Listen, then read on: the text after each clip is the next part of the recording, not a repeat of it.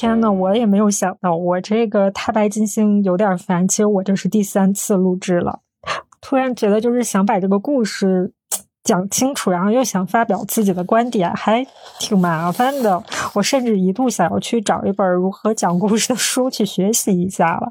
那我现在呢，就是说换了一个。用一个思路讲讲试试啊！我们今天来分享一下太白金星有点烦。我觉得前面的这个长安的荔枝，它和今天职场这个对应相对来说还是比较直观的，大家看一眼就能明白。虽然中间可能也有一些要体会的东西，但是它弯弯绕比较少。这也是我读了一遍的感受，我不知道我再读第二遍会不会有更深的感受。但是太白金星有点烦，我觉得它的这个层次会多一些。它有这种比较浅显的对应，它对应起来就会比较搞笑。比如说，他也要去报销发票，神仙；比如说，他的一些工程要外包，然后他要精打细算，怎么样打包这个价格更实惠。比如说，不是。最当红的一些最上层的领导，然后太白金星就是这样一个身份嘛。他的办公地点可能连信号也不是很好，然后他的交通工具也并不是最新款、最豪华的，就是他会有一些这种比较打趣的、有趣的部分啊。就是，但他的职场之道，我觉得是要比荔枝要更深的。他对本心的探究会。层次也要更深一些，那我们下面就一起分享一下吧。这个故事其实是讲了几个主人公吧。先介绍一下太白金星。太白金星呢，就是他是一个职场老人。他虽然不是特别特别的发达哈，就不是特别特别的高层这种，但是他要比长安里面的这个人他更安职场之道，他也。更明白人情练达这些东西，更会察言观色，反应也更加的得体和恰当，啊！但同样，他也是一个比较专业方面比较踏实的一个人。怎么说呢？他通晓这些厚黑，但是他并不以此为他的主线。嗯，所以他并没有说现在已经是就是通过什么，嗯，攀附权贵啊等等，走到特别高的层次。另外呢，就是他的这个工作呢，他在这个小说里面的这个工作呢，就是他要给成仙成佛的人设计渡劫的剧本 是不是挺逗的？就是你突然觉得你看《西游记》有了一种另外一层滤镜了，就是讲，就是这些。有点像职场上的人，就是比如说要提拔你之前，需要你把你放到哪里去锻炼一番，然后再提拔你，好有一个借口。这个也是要把一些嗯凡人或者仙家，然后要给他。更加进阶的时候，你需要让他去渡个劫。那这个渡劫的剧本呢，就是太白金星长期负责这事儿，然后他手里面有各种案子，然后负责一个人的、三个呃两个人到四个人的，然后是什么类型的？就是他手里面其实有特别多的剧本，他就是一个剧本杀的一个，就是一个编剧。肯定大家就知道了，他这次要帮助渡劫的人就是唐僧。那这里面传说呢，唐僧是佛祖的二弟子啊，所以呢，唐僧是一个有跟脚的人。他就有人给他设计剧本了，这个剧本吧还很宏大，九九八十一难，既要能够彰显其中的难度，又不能真的太难把它 kill 掉了。那这个里面其实主要负责这件事情的人呢是观音，观音是一个。相对太白来说，他是更有小聪明的人，他很会把这个渡劫里面的这件事情安排的过程当中一些风光，然后能够轻松完成的，就是自己就干了。然后一些可能默默无闻的，然后又很繁琐的、不讨好的这些，就都给太白了。其实太太白是帮他的，所以其实这最开始因为这件事情也。造成了观音和太白之间最最开始是有一些隔阂的。另外一个很重要的人物呢，就是孙悟空。呃，悟空的这件事儿呢，其实是另外一条线了。我觉得我在这儿就先不过多赘述。我们现在再往下面看看下面的故事。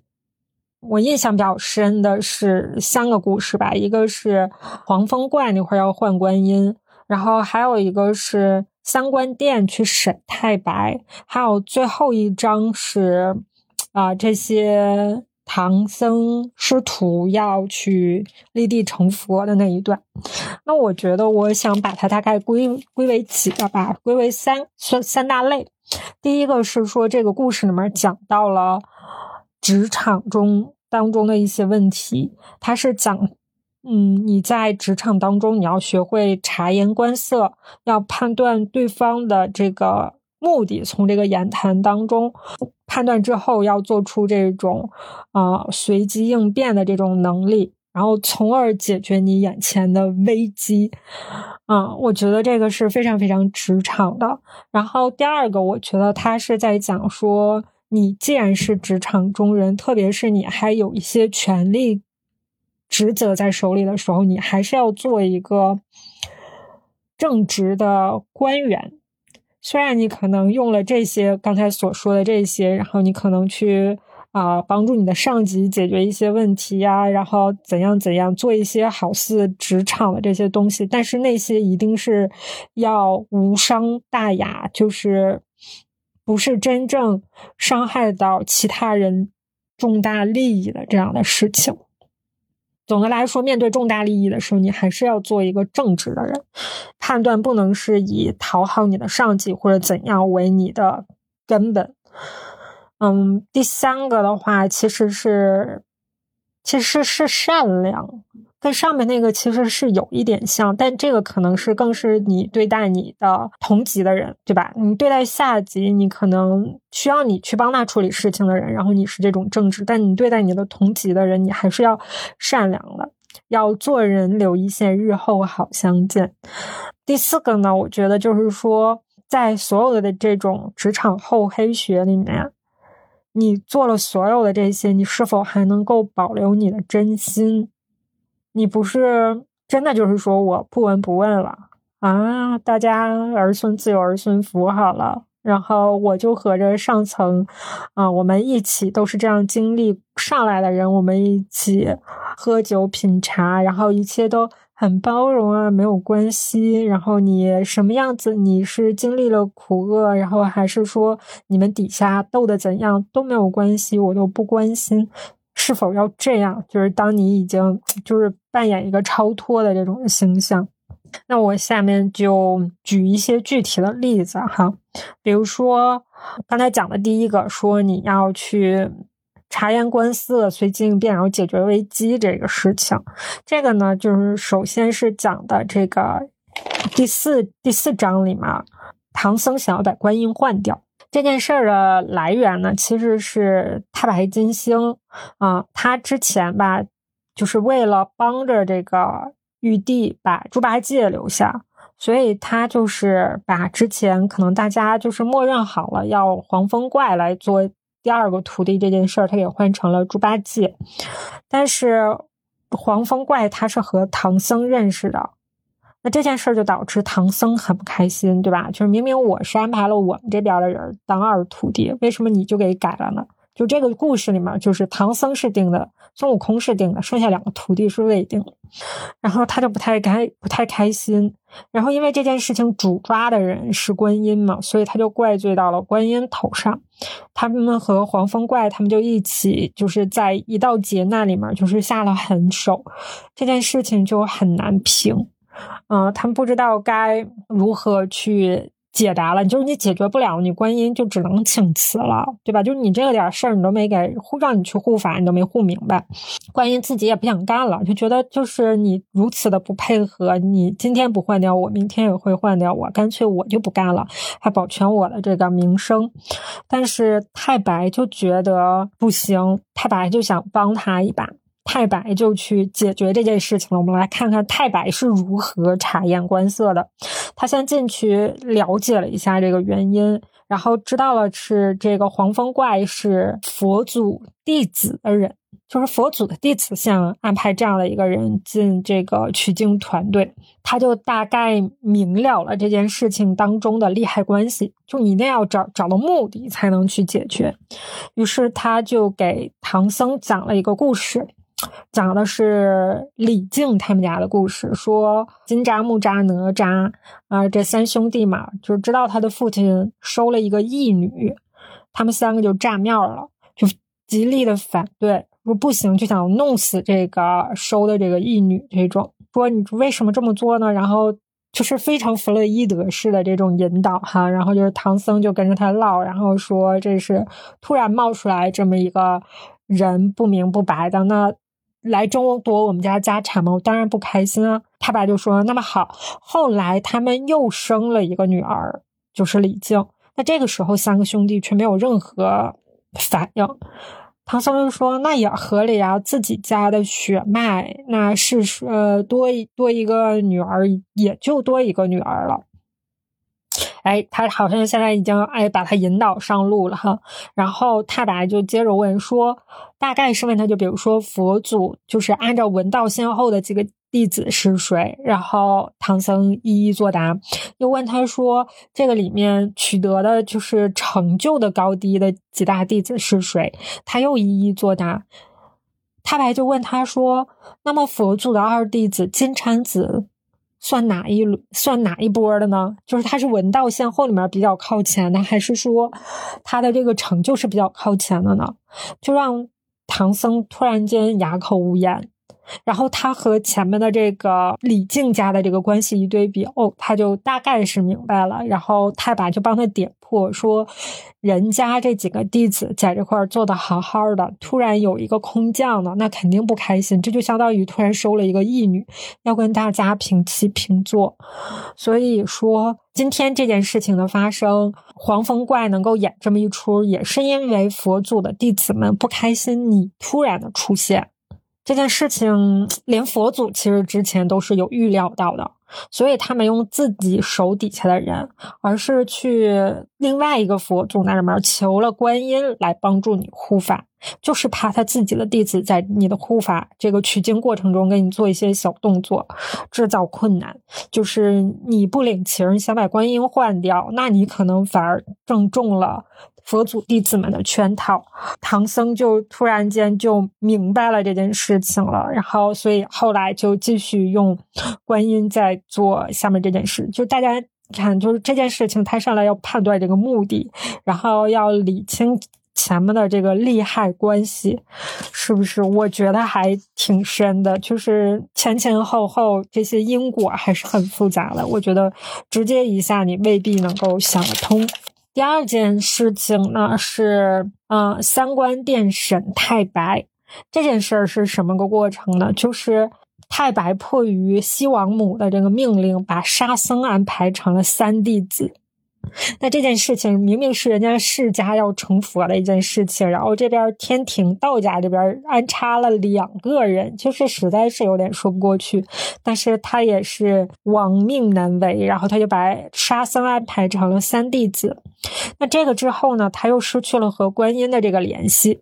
这个时候，在他失去联系的时候，他就被叫去三官殿受审。他到了三官殿之后呢，他一个骊山老母和两个是两个佛还是两个观音，我记不太清了。就是佛祖这边的高官，先是给他看了一段视频。这个视频呢，就是一个老，就是取经路上的一难啊，就是一个老太婆三个女儿，然后说我们就正好。一对一嫁给你们师徒四人，这里面唯一同意的就是猪八戒嘛，开心的不得了，就开始作妖，然后给他看了这些，看了之后呢，太白就很懵，因为他和观音也联系不上，他知道这件事儿肯定是和取经有关系，对吧？但是他不知道这里面来找他是什么事情。两个佛祖呢也非常非常的呃声东击西的，就是先问他，就不上来就是开宗明义的，就让你知道这个目的，那样你不就放松警惕，就知道怎么打马虎眼了吗？我就是要声东击西把你绕晕。首先先问他说，你觉得这里面的沙僧是不是？为什么选沙僧呢？就是刚选完猪八戒，刚选完二徒弟，怎么就选三徒弟了？这里面是不是有问题？问他为什么选沙僧？那他这个时候呢，其实心里是有一点心虚的。他是帮了王母娘娘才把。沙僧安排为三弟子嘛，然后他就会说不是我选，这个是唐僧，呃，这个沙僧比较虔诚和这个上师选的，对吧？有缘，唐僧选的，关我什么事？但其实肯定是因为他有这个剧本，他把人放在这儿的人才会收嘛。然后呢，他们就说，那你说虔诚就虔诚了。然后他说：“不是我说的呀，你看你这视频里面放的，刚才这个猪八戒要就是在这块选选老婆的时候，沙僧是一直盯着他的，沙僧没有看这几个女子，而是担心他的这个师兄做出逾矩的事情。好，这时候抓住小辫子了，是吧？猪八戒逾矩，那我们就问你了，问你是不是那不虔诚就不应该入选？那？”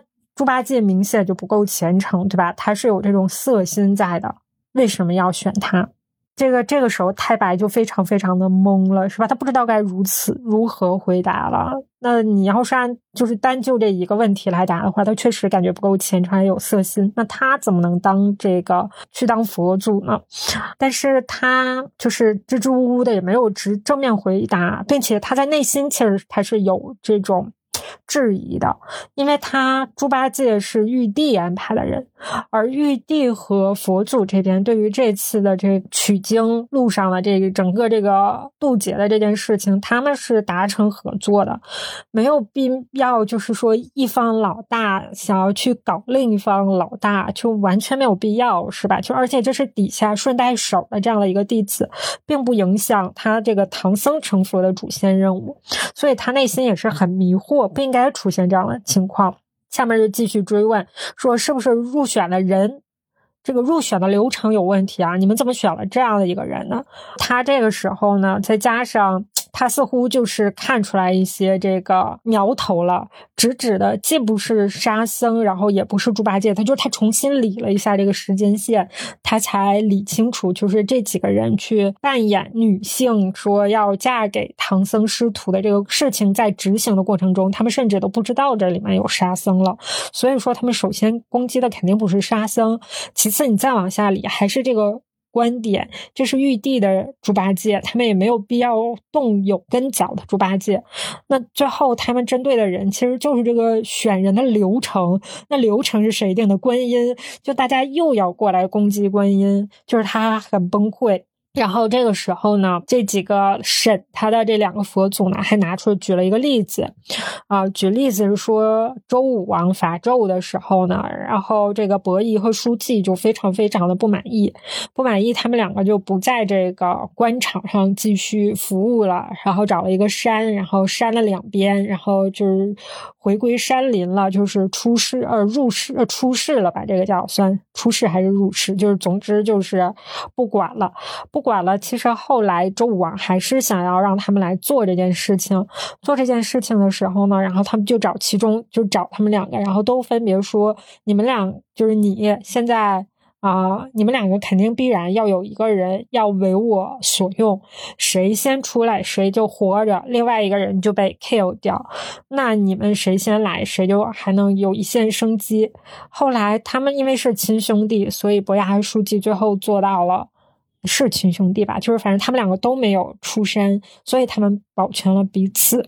那在做这件事情，就是在做这个怎么说呢？这个囚徒困境的时候，太白也在想，他和观音没有这么此事的这种牢固的关系。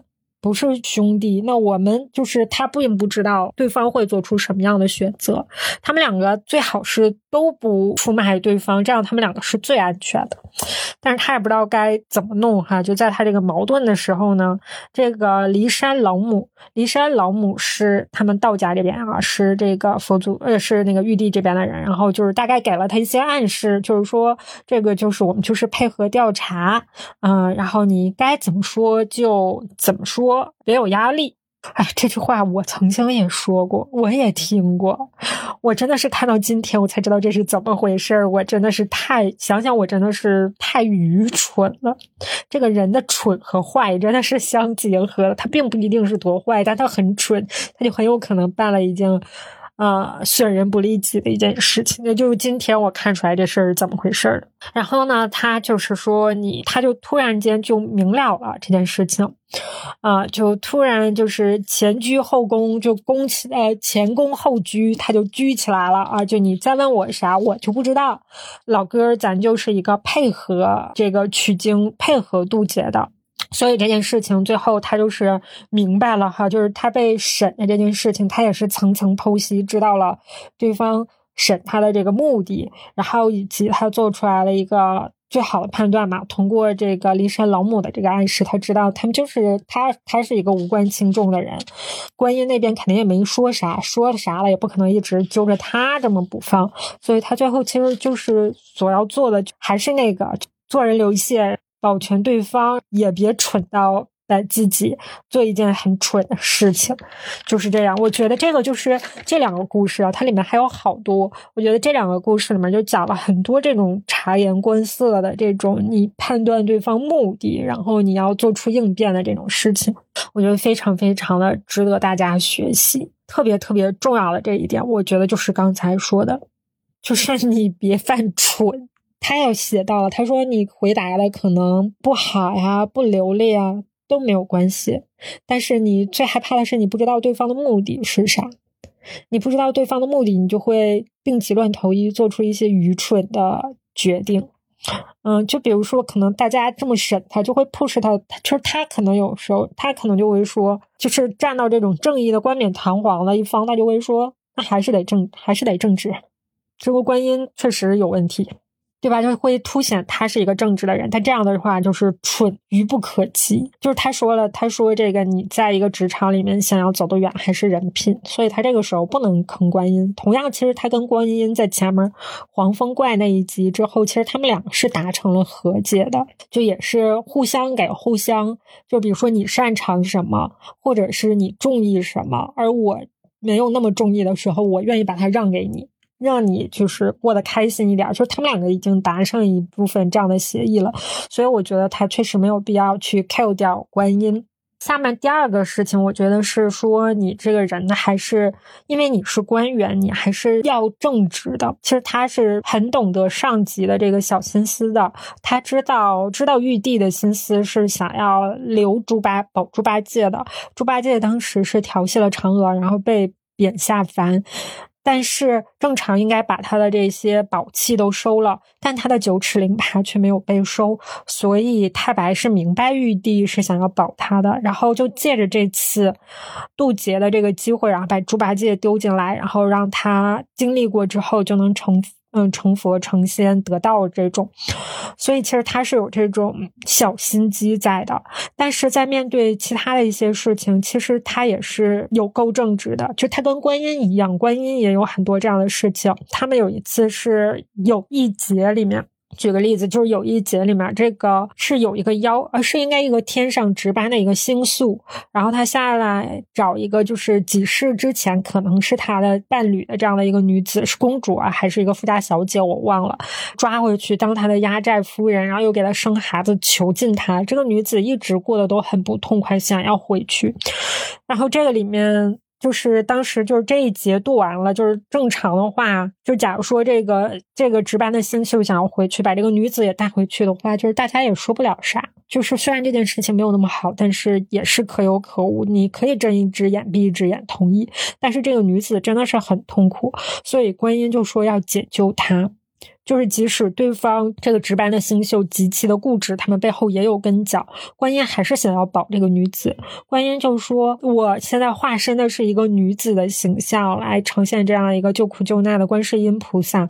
那我就不可以让一个女子受这般苦难，就是救她。”我觉得这句话很打动我。他说：“大家，你看你的一些官场文书里面，大家都说的，就是比如说你为大家。”就大概是这个意思，比如说你做出了地方建设，然后你帮助了什么什么地方百姓等等，为什么是这些东西能够写到一些官方的文件里，而不会写说你，比如说你阿谀奉承，然后就是你溜须拍马，为什么不会写这些呢？就是因为大家是明白的，什么东西能够搬在台面上的东西，才是真正大家。所求的，其余的那些，你可能是因为社会上的一些因素造成你不得已。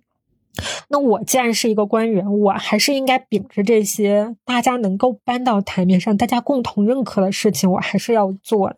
所以我觉得这件事情还是挺打动我的。我觉得就是你看一个地方它是什么样。